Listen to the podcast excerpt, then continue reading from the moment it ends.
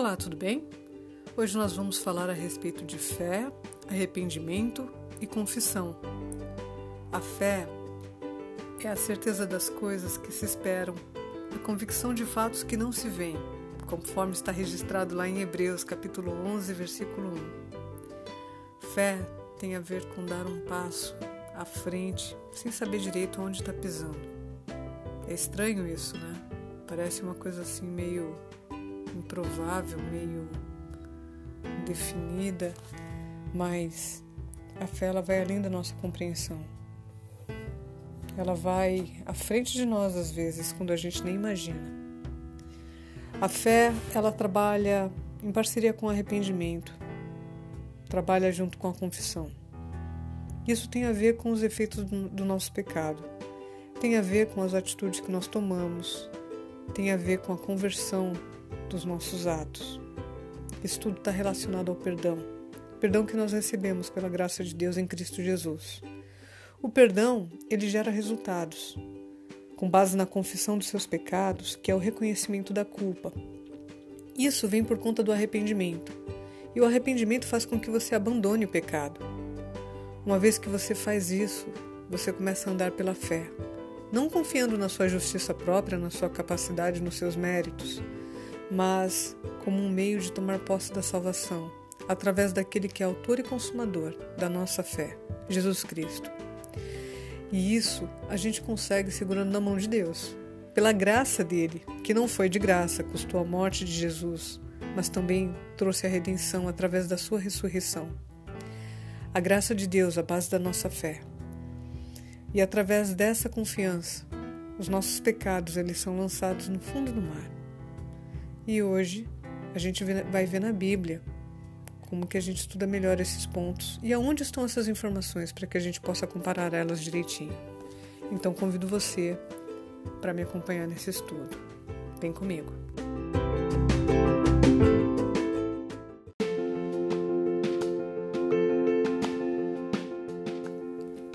Falando a respeito da fé. A importância da fé, de acordo com a Bíblia, a fé é a certeza das coisas que se esperam, a convicção de fatos que não se veem. O objetivo da fé, de acordo com Hebreus 11:6, é que de fato, sem fé é impossível agradar a Deus. Porquanto é necessário que aquele que se aproxima de Deus creia que ele existe e que se torna galardoador dos que o buscam. Porque tudo que é nascido de Deus vence o mundo, e esta é a vitória que vence o mundo, a nossa fé conforme está registrado em 1 João capítulo 5, versículo 4. A fé que o Senhor nos deu, essa fé agrada a Deus e ela deve ser alimentada, exercitada por mim e por você. E para desenvolver a fé, é necessário que a gente escute as coisas certas. Escutar porcaria, escutar besteira vai fazer com que você transforme-se naquilo que você está escutando e contemplando. Se você estiver escutando e contemplando porcaria, a tendência é que o seu caráter sofra com isso. Mas se você pretende aumentar a sua fé e buscar a excelência, é muito importante que você busque aquilo que é bom e puro. E a fé, ela vem pelo ouvir, e o ouvir a palavra de Deus, conforme Romanos capítulo 10, versículo 17. Esse exercício da fé deve ser contínuo. Isso vai nos fazer mais fortes. Essa confiança vai aumentar dia a dia, não por imposição de homens, mas pela ajuda do Espírito Santo, pelo amor de Deus, em Cristo Jesus.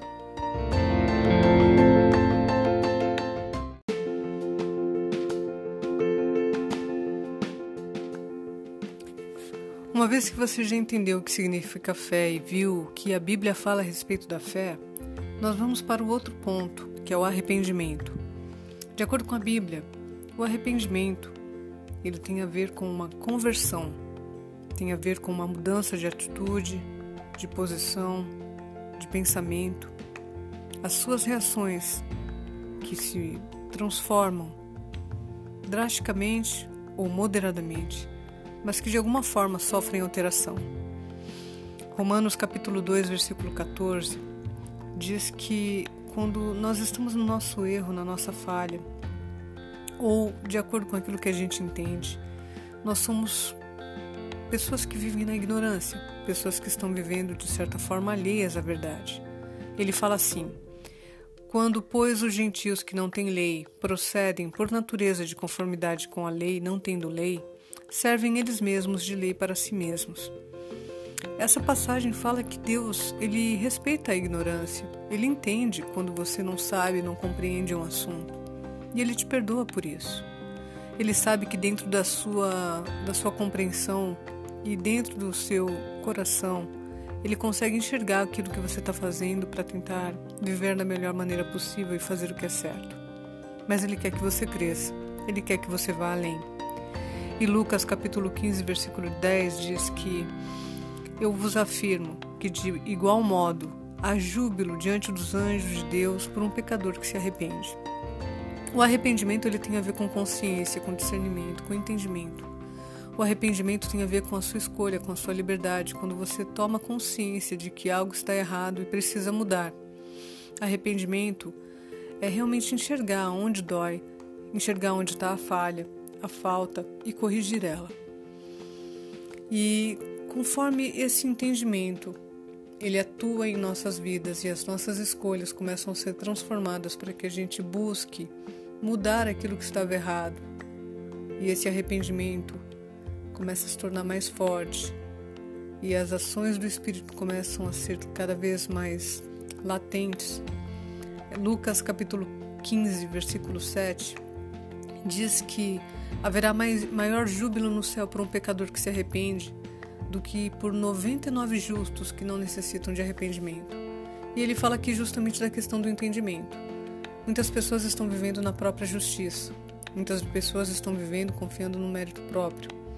Muitas pessoas não fazem questão de entender ou reconhecer a graça de Deus. Vivem como querem, fazem o que querem, ou acham que por de repente praticarem determinada doutrina ou terem determinado estilo de vida, ou mesmo por até se acharem dentro da igreja, já estão salvas e são melhores do que as outras. Isso não é verdade.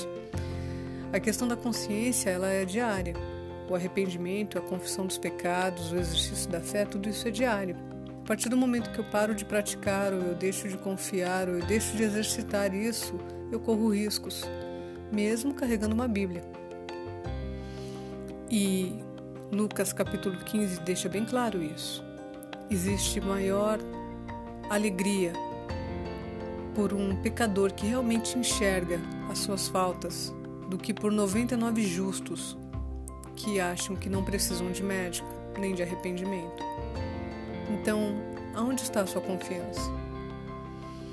Atos, porém, no capítulo 5, versículo 31, fala sobre essa mudança de direção ele fala assim: Deus, porém, com a sua destra, exaltou a Cristo Jesus, a príncipe salvador, a fim de conceder a Israel o arrependimento e a remissão dos pecados.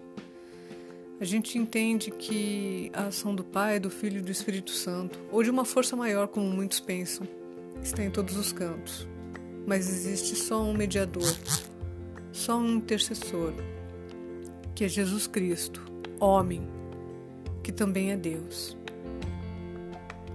E Ele é o nosso Salvador. Ele é aquele a quem nós podemos nos achegar, pois é Ele que vai mostrar as marcas diante do trono de Deus e redimir você. Ele é o seu advogado hoje e em breve ele estará como juiz. Então vale a pena pensar nessa questão do arrependimento. Vale a pena abrir a mente e mudar a cada dia e se converter. Essa conversão é uma escolha que pode ocorrer gradativamente ou pode ser feita de uma forma drástica. Seja ela feita de uma forma ou de outra, ela é necessária e ela vai partir de uma escolha. E que o Senhor nos ajude nisso, porque todos nós precisamos de arrependimento, em pequenas ou grandes coisas.